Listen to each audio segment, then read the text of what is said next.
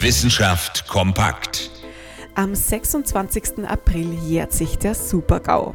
Vor 34 Jahren ist der Reaktor eines Kernkraftwerks im ukrainischen Tschernobyl explodiert und hat damit auch gleich die Hoffnung mitbegraben, dass die Atomkraft die sicherste und sauberste Energiequelle sein könnte.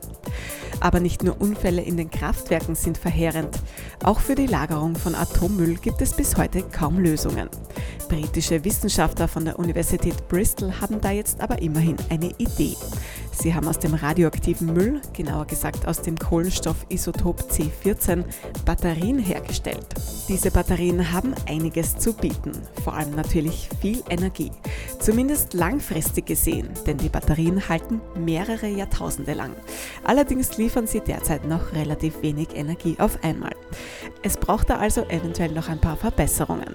Aber interessant ist die Idee allemal.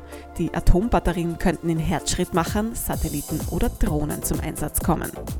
Übrigens stellt die Strahlung dieser Atombatterien für uns Menschen keine Gefahr dar, denn der radioaktive Stoff ist in einem künstlichen Diamanten eingehüllt. Die Batterie aus Atommüll ist also gleichzeitig ein kleines Schmuckstück. Interessante Themen aus Naturwissenschaft und Technik.